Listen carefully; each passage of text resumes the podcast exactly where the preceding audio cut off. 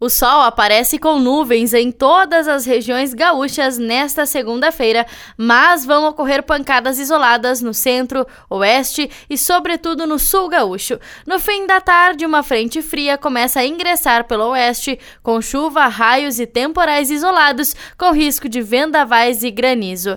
A frente então avança rapidamente para o noroeste, o centro e o sul do estado até o fim do dia. O sistema será precedido por vento norte quente e seco, com rajadas fortes a intensas, até com potencial de danos e transtornos em alguns locais, que vai contribuir para elevar acentuadamente a temperatura com calor.